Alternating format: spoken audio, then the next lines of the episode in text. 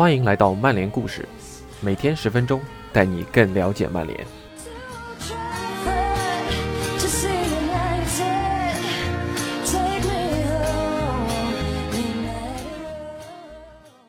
Hello，大家好，非常高兴能够继续和大家在这边相遇。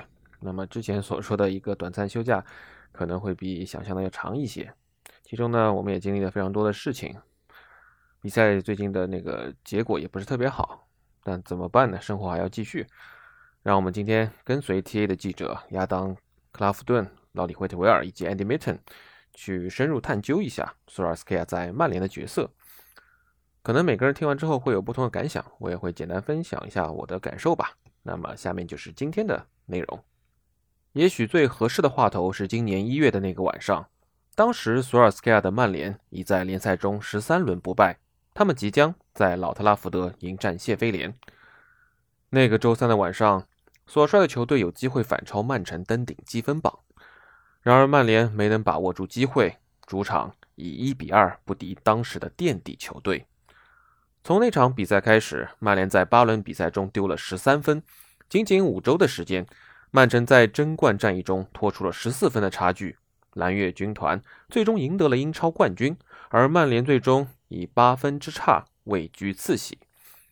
输给谢菲联的那个夜晚，主队阵中一些中间球员为索尔斯克亚的应对感到惊讶，或者更准确的说，是惊讶于主教练的应对不足。比赛结束后，球员们原以为索尔斯克亚会在更衣室内大开吹风机，结果所帅只是稍微批评了几句而已。一个合理的解释是，曼联在冬季的战绩还不错，一场失利还不足以演变成巨大的危机。中场休息时，索尔斯克亚也暴怒过。然而，我们被告知，球员们觉得还是有必要为糟糕的表现而害怕。与球队关系密切的一位消息源告诉我们。他们必须为此感到害怕，害怕主帅在赛后开启吹风机模式。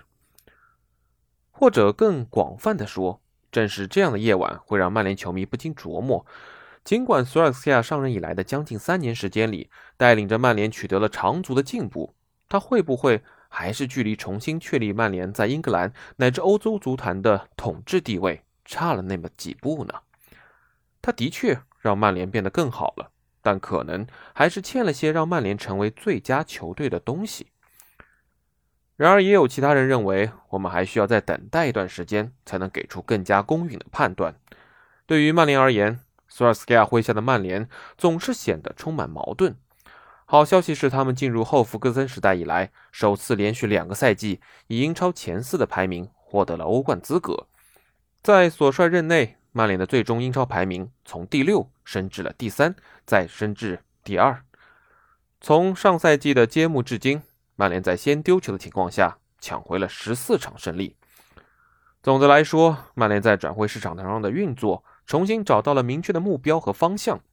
他们成功的吸引到了 C 罗和瓦拉内这样的世界级球星加盟，也签下了桑乔这样的世界级天才。然而与此同时，继上赛季最后一战在欧联杯决赛中负于比利亚雷亚尔之后，曼联本赛季的开局战绩也还有提升的空间。曼联本赛季英超的开局赛程算是比较温和的，但球队仅仅踢出了两场令人信服的胜利，一场是首轮五比一大胜利兹联，另一场则是四比一大胜如今位列倒数第二且仍未收获一场胜利的纽卡。英超放松了疫情管制，球迷得以重回球场。但曼联在梦剧场缺乏统治力的老问题仍然没有解决。两周之前的那场欧冠小组赛，曼联幸运的在比赛最后时刻绝杀了黄色潜水艇。这场比赛前后，曼联的竞技状态也不算太好，输给了维拉，又主场战平了埃弗顿。对阵太妃堂的比赛中，索尔斯克亚没有将 C 罗列入首发名单。葡萄牙人在比赛时间还剩下三十分钟时替补登场。比赛结束后，独自回到球员通道的场景还引发了一阵舆论风波。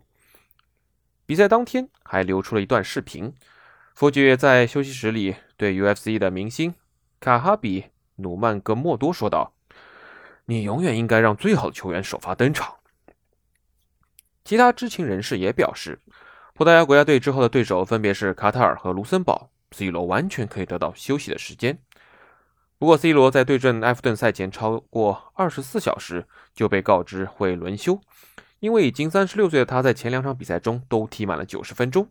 C 罗私下也接受了这一安排，这不过是俱乐部签下世界最著名球星之一时必带的肥皂剧罢了。对于索尔斯克亚而言，最紧迫的情况是接下来的魔鬼赛程。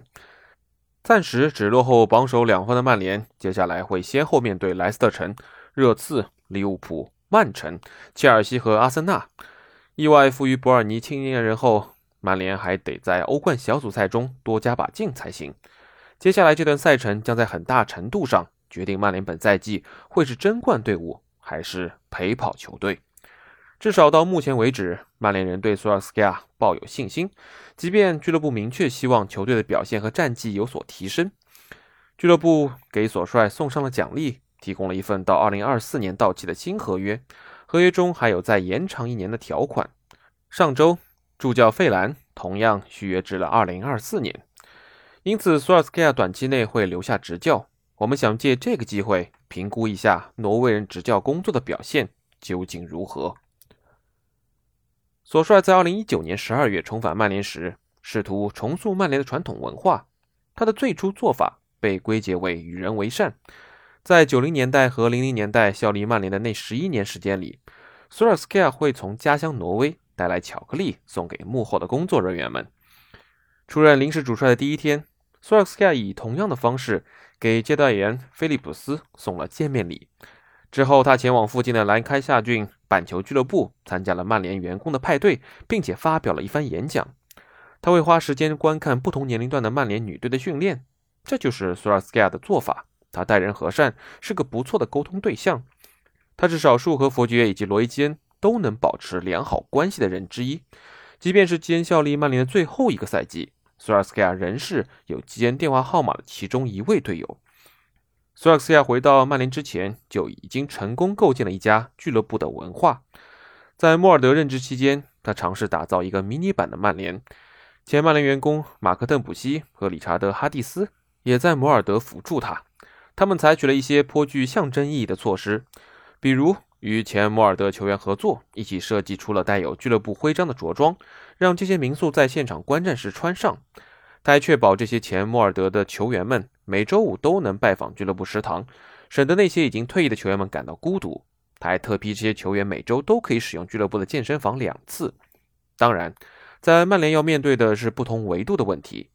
索尔斯克亚在莫尔德的一个朋友曾形容莫尔德俱乐部。只是一艘滑艇，而曼联俱乐部则是远洋客轮。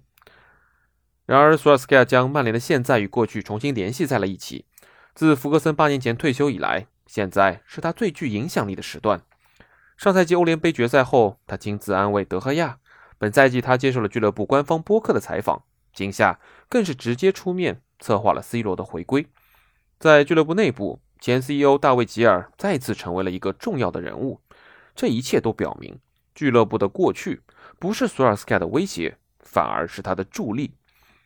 在曼联的更衣室里，一致反馈是球员们与索尔斯克亚相处融洽，希望他能取得成功。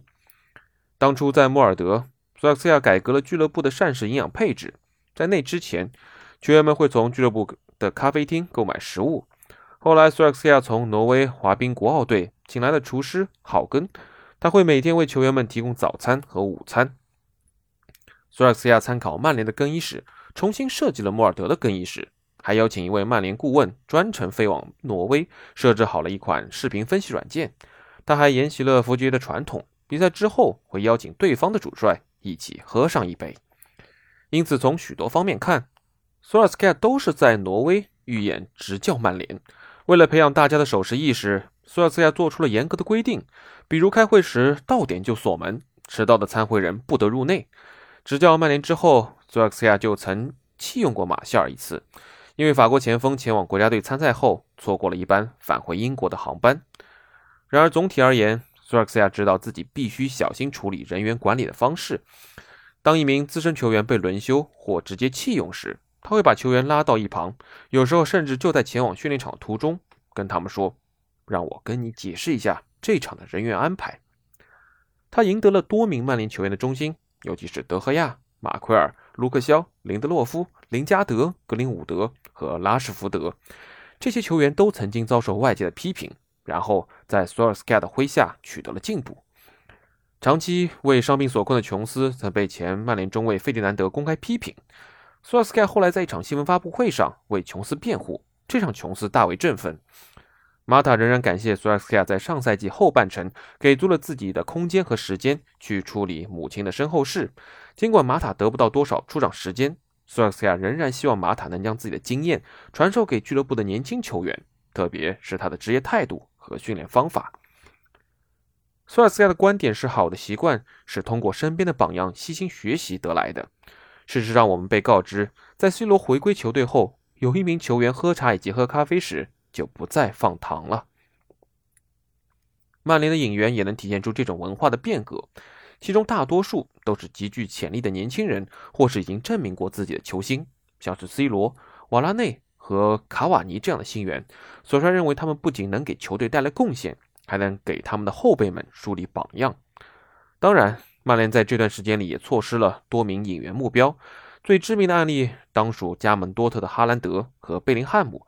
而曼城还击败同城对手，抢下了罗德里和坎塞洛。但是刚刚过去的这个夏天，曼联展现出了自自身金字招牌的吸引力。他们击败曼城，签下了 C 罗，让葡萄牙人时隔十二年重返梦剧场。尽管这笔转会被很多人视为投机主义的体现，实际上曼联早在夏窗之初就向尤文询问过 C 罗转会的可能性。意大利俱乐部回复说不会出售 C 罗。于是曼联决定终止对 C 罗的兴趣，省得浪费时间。后来索尔斯克亚听说 C 罗进入了转会市场，曼联立即做出了反应。现在大家都知道后面的剧情了。佛爵爷、费迪南德和埃弗拉纷纷出动劝说 C 罗重返曼联。其实索尔斯克亚在引进新援时，经常会向前曼联球员征求意见，或是借助他们的影响力。就比如去年一月签下费尔南德斯之前。索尔斯克亚从 C 罗那儿得到了正面的推荐。二零一九年夏窗，索尔斯克亚跟另一位曼联传奇、时任威尔士主帅的吉格斯进行了一番长谈。之后，曼联就从斯旺西签下了丹尼尔·詹姆斯。在同一个转会窗里，皮格斯还转述了水晶宫的威尔士门将亨尼西对万比萨卡的积极评价。而加里内维尔从水晶宫助教利文顿那儿收集了一些情报。加里内维尔与利文顿曾在英格兰教练组共事过。费兰曾在赫尔城执教过哈利·马奎尔，后者是曼联2019年夏窗的另一位新援。因此，从很多方面看，比起传统的足球管理模式，索尔斯克亚更接近美式的总经理定位，将俱乐部的不同部门粘合在一起，在更衣室中创造出一个更为和谐的环境，并且在转会市场上收获成功。然而，他的下一个挑战是在训练场上。有时候，索尔斯克亚会成为外界贬低的对象。最明显的就是社交媒体，有些球迷会把他称作“体育老师”，就连更为温和的球迷也会质疑这位曾经执教莫尔德和卡迪夫城的教练是否有能力带领曼联重回英格兰和欧洲的足坛之巅。当初接替穆里尼奥中途上任后，索尔斯亚的第一通电话就打给了曾经长期担任佛爵助手的费兰，他还留下了在穆里尼奥麾下参与执教工作的卡里克以及麦肯纳。之后，索尔斯克亚还把在莫尔德的助手邓普西和哈蒂斯引入了教练组。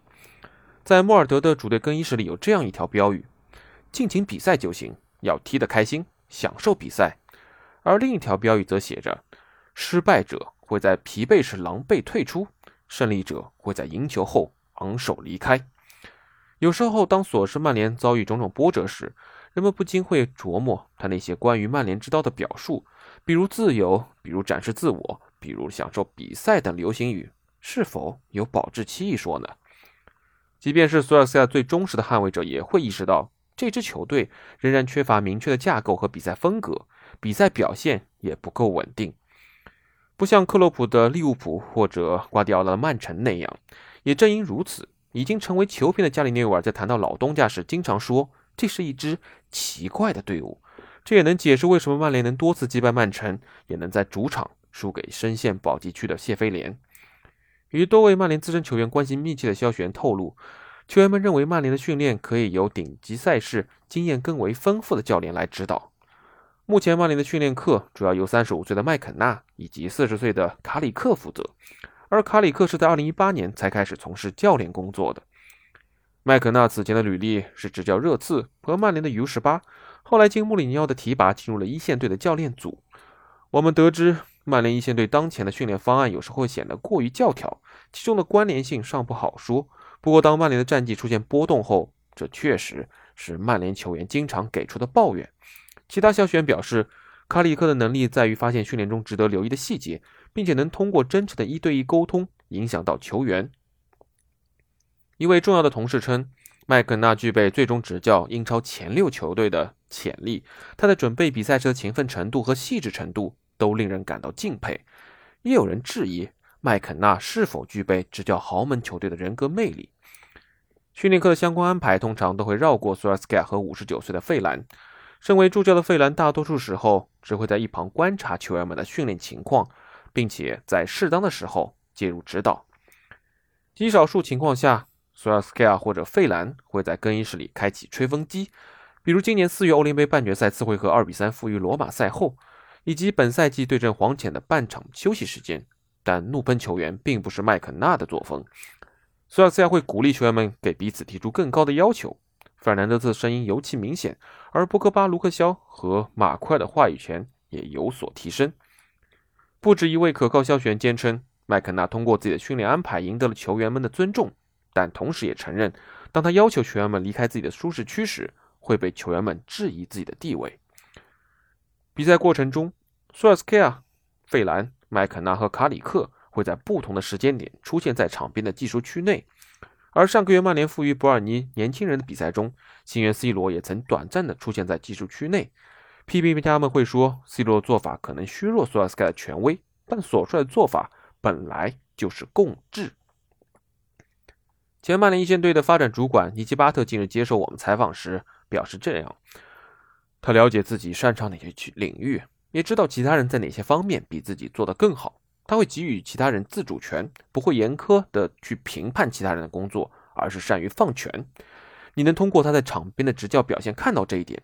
有时候会是卡里克站起来，之后可能是费兰，也可能是麦肯纳，或者是他自己。你不会在所有教练那儿看到这样的执教方针，但奥莱就是这么做的。他喜欢这样的合作方式。他可以成为一名彻彻底底的主教练。但他把自己视为一个团队的领头人，而这个团队的任务是为世界最大的俱乐部去管理球队。然而，也有一些消息源认为，这样的共治方针会让索尔斯克亚在某些比赛的关键时刻显得不够果断。索尔斯克亚正想办法填补自身专业知识的空缺，今夏他就引进了埃里克·拉姆塞出任定位球教练。曼联俱乐部在上周聘请了第一位数据分析主管多米尼克·乔丹，接下来任务。将是帮助曼联获取利物浦等同行近年来已经证明过的增量收益。在教练席上，你会看到拉姆塞和门将教练哈蒂斯随身携带着文件夹，上面记录着详细的战术安排、潜在换人的安排以及对手做出特定换人调整后可能会发生何种变化等关键的信息。现场球迷会经常看到索尔斯亚在教练席上盯着电子屏幕，他会通过这种方式看到比赛的实时数据。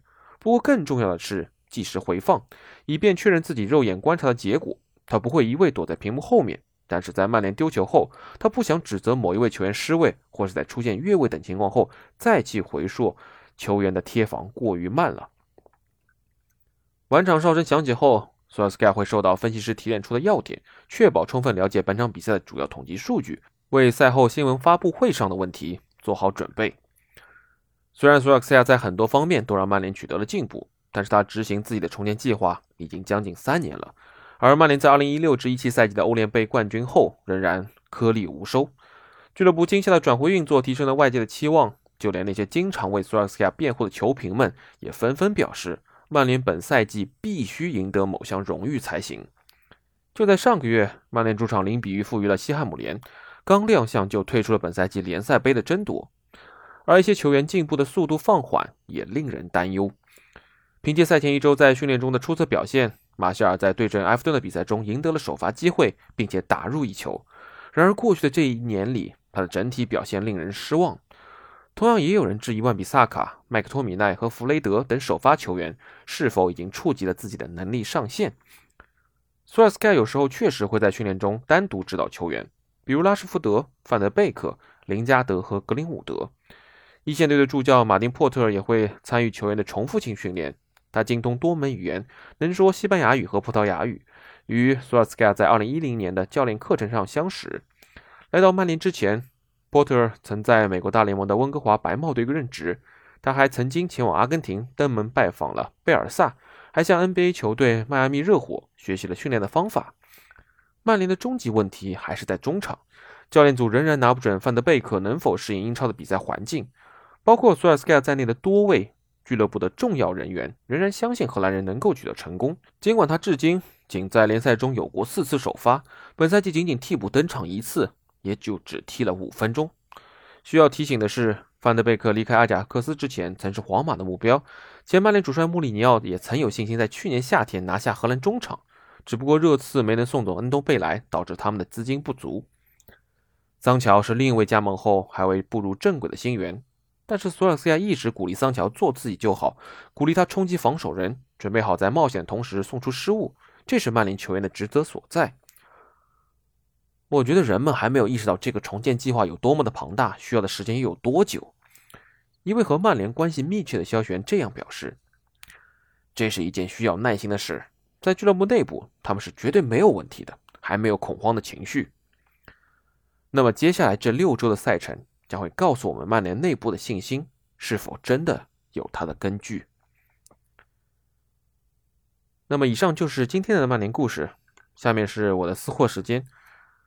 我觉得现在球队的表现大家也都看在眼里，成绩也不是很好，但我想还是呼吁大家能够继续支持我们球队，支持我们主教练。